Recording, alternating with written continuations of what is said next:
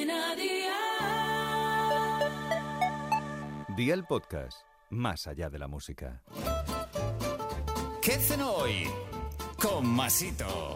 Hola familia, hoy os traigo un plato de verduras que es ideal para comer solo o acompañando a carnes y pescados. Así que veo por la libreta y toma nota de los ingredientes que te doy la receta.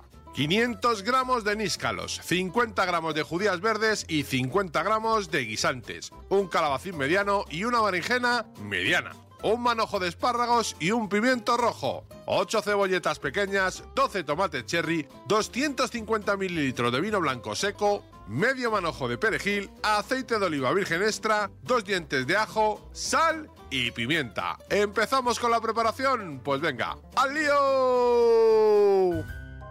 Reserva los guisantes, las cebolletas, los tomates y los níscalos bien limpios. Lava y corta la verdura en trozos pequeños a tu gusto. Deja los níscalos enteros y parte las cebolletas en cuartos. Vierte un poco de aceite en una sartén y cocina los espárragos, las judías verdes, las cebolletas y el pimiento durante 3 o 4 minutos a temperatura máxima. Añade el calabacín, la berenjena y los tomatitos, adereza con sal y pimienta y mantén al fuego un par de minutos. Precalienta el horno a 180 grados y pica finamente los dientes de ajo y el perejil. Coloca en una bandeja los níscalos, los dientes de ajo, sal, pimienta y rocía con un poquito de aceite. Mantén al horno unos 10 o 15 minutos a 180 grados y pasado el tiempo, saca la bandeja, echa todas las verduras encima y el vino. Cocina otros 10 o 15 minutos más, espolvorea el perejil y amigo mío, ya tienes la cena lista.